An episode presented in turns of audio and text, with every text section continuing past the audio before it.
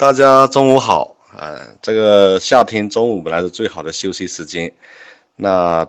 感谢大家来为这个九型人格的分享，把这个时间呢都呃牺牲了，谢谢大家。九型人格，它这个是一个关于我们这个性格性格的一个呃心理学说啊，它这个是距离现在时间差不多有。两千五百可以考据的话，有两千五百年以上，呃，在它是在中东地区的一个苏菲苏菲的一个灵修灵修团体，那在一些这个说一些其他的这种有有有关的说法呢，有把它说成是什么呃伊斯兰教派或者基督教派，那其实不对的，因为大家历史当大家知道，那个伊斯兰教派的话，到现在为止才六七百年。基督教的话呢，到现在为止也才呃两千零一点，两千一百多年。那它两千五百年以上的话呢，它显然它比这个基督教和这个伊斯兰教都来得早。我们的人生哈，可以讲，不管是这个这个焦点、原点、出发点、落脚点、关键点、难点、痛点、会点。如果如果我们把它说成我们的性格的话呢，那是不过分的。那在常识上有一种已经比较有一种通行的说法，叫做性格决定命运。嗯，那这个我们后面再讲。首先来说的话，我们讲性格。性格它什么是性格呢？性格我们先要说到这种行为，偶尔一些碎片化的。呃，一些偶然性的行为，那叫只是行为。但是的话呢，当我们某一个人的话，在一种同样的一种情况下，他会反复出现出一模一样的这种行为的时候，那这个行为呢，就叫做行为模式，啊，就变成了一种一种自动化的一种叫做模式。那行为模式是由什么人决定的？就由他背后的这种心理模式决定的。呃，因为每个行为单个的行为后面有单个的心理。那行为的模式，它背后就是他的心理模式在决定着他的，呃，这种行为模式。把这个行为模式、心理模式以及情绪、情感、心智的总和，全部总和加在一起，我们基本上就可以称为一个人的性格。前面说的是讲什么是性格，那我们讲性格是什么呢？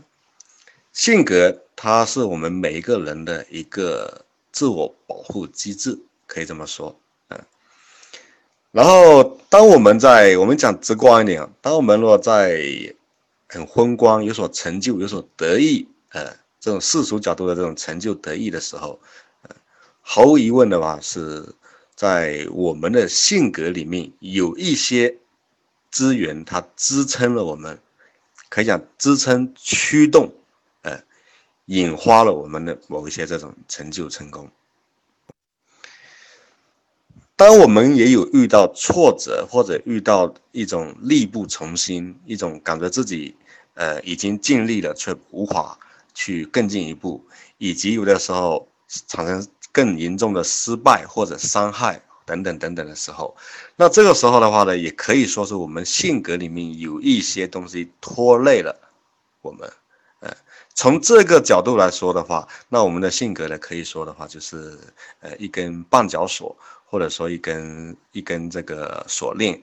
呃，也是一个监狱，它禁锢了我们，束缚了我们，拖累了我们。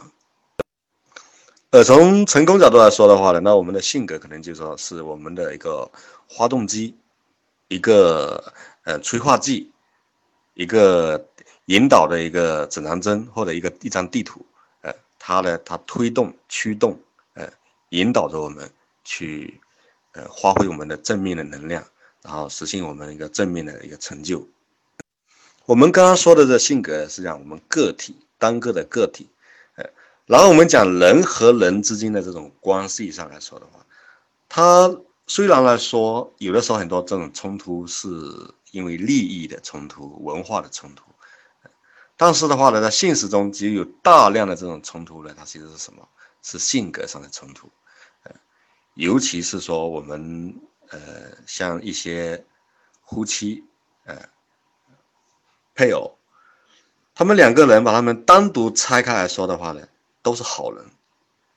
可是他们在一起呢是没办法，呃，就会产生非常痛苦的这种这种冲突。那如果分开了之后的话呢，呃，问为什么分开，为什么不能不不和的话呢？他往往的话都是一言以蔽之，啊，都是说性格不合。还有我们对于我们的孩子，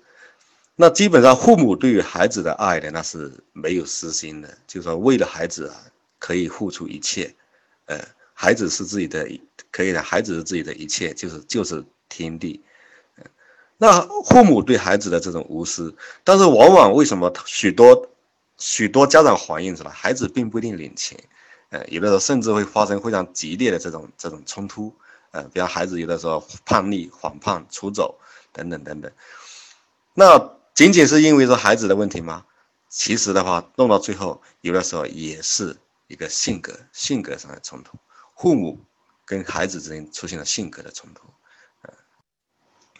性格是如此的重要，可以讲是破解我们人生的成败，或者说。呃，这种这种进步或者退步的一个一一个密码，就是说人生的一种密码。就当你能够完全揣摩到呃某一个人的性格的时候，可以说你就接近于破解了这个人的密码。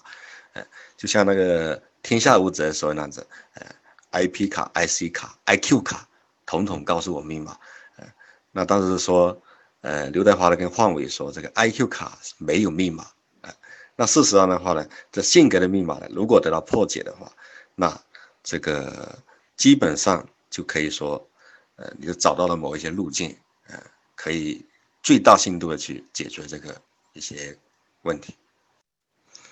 人类他是一直是在探索，在研究这个的话是几千年来，呃，然后的话，既然人类存在这种密码的话，我们的这个这些心者哈，这些。呃，探索者的他们就是想，就是尝试着去破译这种人的密码，呃，就这性格这个密码，也就是命运的密码。那从破译这个人的密码来说的话呢，它有可以说有很多，呃，比如讲我们中国从易经所发端出来的这个算命看相等，呃，它可以说根据这个人的八字，然后呢判断的这个人，呃，是什么样的性格。然后呢，有什么样的命运？呃，还有看相，也是相由心生，从相里面看出这个人的有什么样的性格。呃，这个的话是我们中国的传统的。在西方来说的话呢，呃，最有名的就是叫十二星座。他，尝试着从这个星座去破译人的密码。还有在古希腊这个呃希波克拉底。他呢就尝试着用这种呃四种类型去去去分解这个人类的这个这个做一个分类，然后呢尝试着去寻找这种这种行为与心理模式的规律，嗯，那这个的话是叫做呃四种四种性格特质，呃著著名的心理学家弗洛伊德的话，呃那他的通过对这个人格。呃，有本我、自我、超我这种三个层次在人格结构中的相互交织，然后呢，去揭示这种潜意识对于意识、对于行为，呃，模式。呃，那他这个也是在一种探索。那荣格呢，他就把把这个人由呃内外倾向呢，以及四种功能类型，呃，就让思维、情感、感觉、直觉。然后进行排列组合之后，然后呢，构述出上，构述出这种总共有八种的这种心理性格类型，哎，那这个的话呢，就又更细了，分了八种去。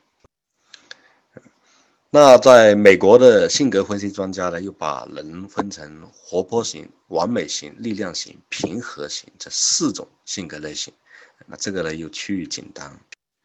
血型与性格的学说呢，是由日日本学者古川竹二。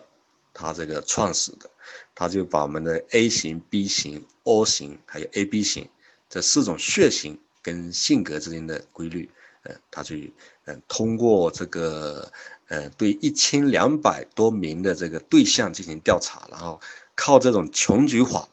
然后来来来总结出一些规律，就是血型与性格学。那还有的话，就是因为我们的乐嘉所呃研究的这个呃颜色、色彩、色彩性格学。那当然，他创始人应该是美国这边的一个叫做叫做泰勒跟罗格。那当然可能乐嘉把它本土化了，而且呃通过娱乐节目在这发扬光大。那这个色彩性格学呢，它也是呃非常神奇的。还有是跨国公司。很喜欢应用的一种工具，叫做 PDP，呃，这些人力资源部门很喜欢用这个工具，对这个呃雇员呢进行这个性格的分别，呃，他把它分成了五种，PDP 主要分成了五种，用五种动物，呃，去区分人的性格，寻找性格的规律。那还有一种呢，也是跨国公司比较爱用的，就是 MBTI 这个职业性格测试。呃，那这个就分得更多了，这个有总共有分别是十六种的，呃，这个这个小分区出来，它是把不同的个性然后进行十六种分区，那其他的呢，还有比方说 DISC 啦，呃，啊这些，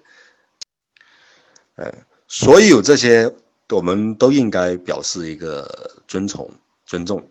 因为这都是我们的心则，我们的情形，在没路的地方，他就他就找路，这是非常值得尊重的。那借助于《金刚经》里的一句话，叫做“四法平等，无有高下”，嗯，这些都是呃各自各自有各自的这种优点特点，嗯。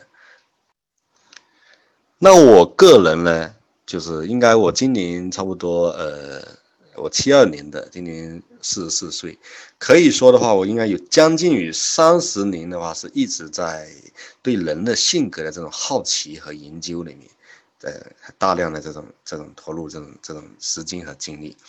那我包括包括的话，像中国古代算命术，还有呃看相，还有这个西方的这种呃星座血型这东西，我都有还算比较。比较深入的研究吧，比方说像中国古代算命术的话，我应该就讲我们的排八字这个的话，还是有一些呃，真的排起来的话，一些专业人士还是也还是认可的。但是我后面我发现的话呢，呃，那些东西都相对来说都不是很好用，呃，相对来说不好用。不好用主要在哪方面呢？一方面的话，你首先你必须要收集到准确的信息，呃，比如讲说他对方的出生的这个。呃，年月日时时精确到时辰，呃，这个这样子的话，你总不能说人家给你去打听这个东西，这是一个。即使他告诉你，也不一定准，所以说就导致了操作上的困难。呃，第二个的话呢，这些东西很多都是静态的，静态它是说你呃会怎么样，会怎么样，然后的话它缺少着一种一种一种变动和一种动态，呃，还是说呃比较比较在。在实用跟这个研究的时候呢，还是遇到了一些困惑。那我应该是在二零零四年的时候呢，一种一次无意中的浏览一个香港的网站，然后我接触到了九型人格。那后来在实景中加以加以对照验证的话，发现它具有非常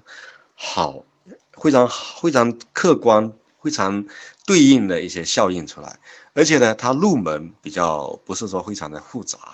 然后呢，在实用中的话，你通过呃人家的一些这种穿着、表情、眼神、办公室的这个办公桌的这种这种呃一些摆放，呃东西的摆放，以及一些你的一些行为的话，就可以比较快的去判断出他的这个九型人格里的一些型号。然后的话，根据他的型号的话，呃，知道他他每一个行为背后都有什么样的动机，呃，有什么样的目的。啊，那这样的话呢，就是说我会达到了这个识人，呃，这样子的一个。那一旦的话呢，他我们能够去解析到他的型号，进而去知道他的这个心理模式，然后深层次的心理模式，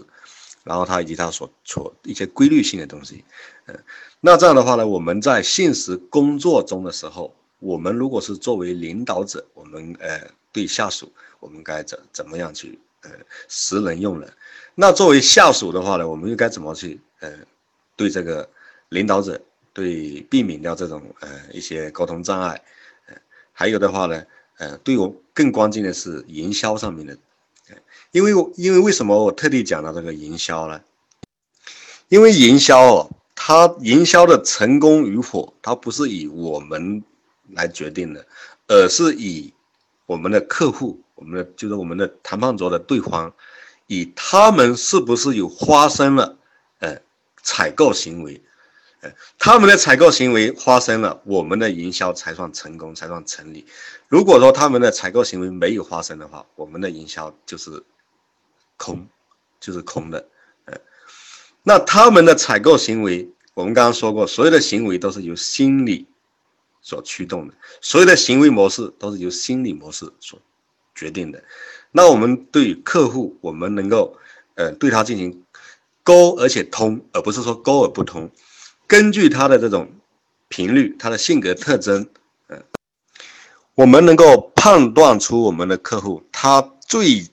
在意的是什么，他最想要的是什么，他最恐惧的是什么，然后我们根据他的这个性格习惯，我们去一把钥匙开一把锁，那毫无疑问成功概率是非常大的。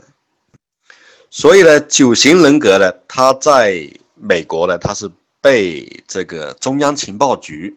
他作为分析各国政要的这个性格，呃，然后这个这样子的性格，他会做关键的时候，在某些临界点的时候，他会做出什么样的决策？呃，他用于这样子的一个作用，因为他是号称这个叫神奇的读心术，呃，沟通的这种圣经，他所以说他被用于这个。那大量的这种呃大公司呢，他们也把它用于人力资源的一种沟通，或者说一种一种技能。啊，进行培训，嗯，那我们中央电视台呢，也对这个做了一些推介推荐。如果仅仅是把九型人格用于这个工作上、用于事业上、用于呃外在的身外的东西的时候，我个人觉得，就好比说拿拿这个呃爱国者导弹，你去打这种喷农药的这个飞机，那是把九型人格给浪费了。其实我自己就是个九型人格的最大的受益者。九型人格最大的益处在于哪里呢？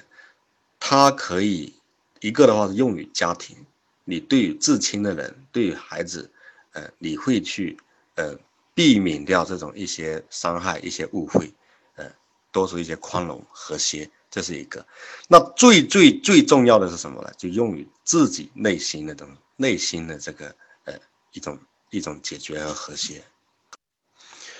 许多达人们，他到最后的时候，他们都会认为，都会认知到，其实每一个人到最后最大的障碍、最大的对手，他其实不是外在的，是外面的谁，而是他自己。那九型人格就可以帮助你去，呃，跟自己兵不血刃。我们不要讲谁战胜谁，就说可跟跟自己握手言和，兵不血刃，而且达到了一种和谐，真正的实现一种天人合一。那一旦知道自己。呃，长在哪里，短在哪里，要往哪个方向，要避免哪个方向，呃，那这样子的话呢，我们会一方面我们会把我们的能量毫无障碍的发挥到极致，这是一方面；另外一方面的话，它会让我们的人生的这种幸福感，这个的话就非常的从容，非常的淡定，呃，它会有出这种幸福感出来。九型人格，我们现在开始讲九型人格的一个简单的介绍。九型人格，它是把人分成九种类型，九种主要的这种性格类型。那说到这里的话呢，可能如果喜欢抬杠的朋友就会出来抬杠。呃，全世界六十多亿人，你就九个类型，你就把那个分分清楚掉了。呃，那这个的话呢，是一种形而上的一种，就说一种比较机械的一种思维。他这个九型人格，他是。不是我们像无机化学说的那样子，像元素列表那样子，它其实的话更多不是这种配比，而是九种脉络，九个线索。更重要的是在这里，我们可以看到这个图上哈，它有一个圆，哎，圆上面有有九个点。当不是这种机械式的这样认为说某一个呃就是九个点，它其实的话呢，就像时间上来说，你每一个。你不管精确到零点零零零零零几秒的时间，你理论上都可以在在我们钟表的这个表面的这个圆圈上找到对应的点。那还有呢，呃，九型人格，我们因为我这边要插一句话，正常九型人格的话，要整个要讲初步讲透的话呢，是要足足的两天的时间，呃，是勉强可以把初步给它讲透。那今天的话呢，因为是我们中午呢，可能就是呃一个半左右时间，两个小时时间，那可能就是说没办法说是非常深度的展开的去给他讲。所以的话就是讲，我们六十多亿的人，呃。他都可以在这个圆圈上找到对应的点，呃，它的顶呢，它不是说一个一个几何单顶，因为它为什么？我们有讲到它有一个翅膀理论，就是说，就是说九型人格的，它有的时候会会有翅膀理论，比方它九号，它可能会偏向一号的一种特征，那它就是一个线段，从九号这边往一号这边延伸过来，它也不是说。到了九和一中间的这个九点五这边的话呢，就四舍五入了。过去就是一号，过来九号，不是的，它可能主型格是九号，但它可能会偏到一号非常多，显得像一号，但它核心观点它还是九号。呃，那这里面的话呢，可能这样讲比较抽象，大家克服一下。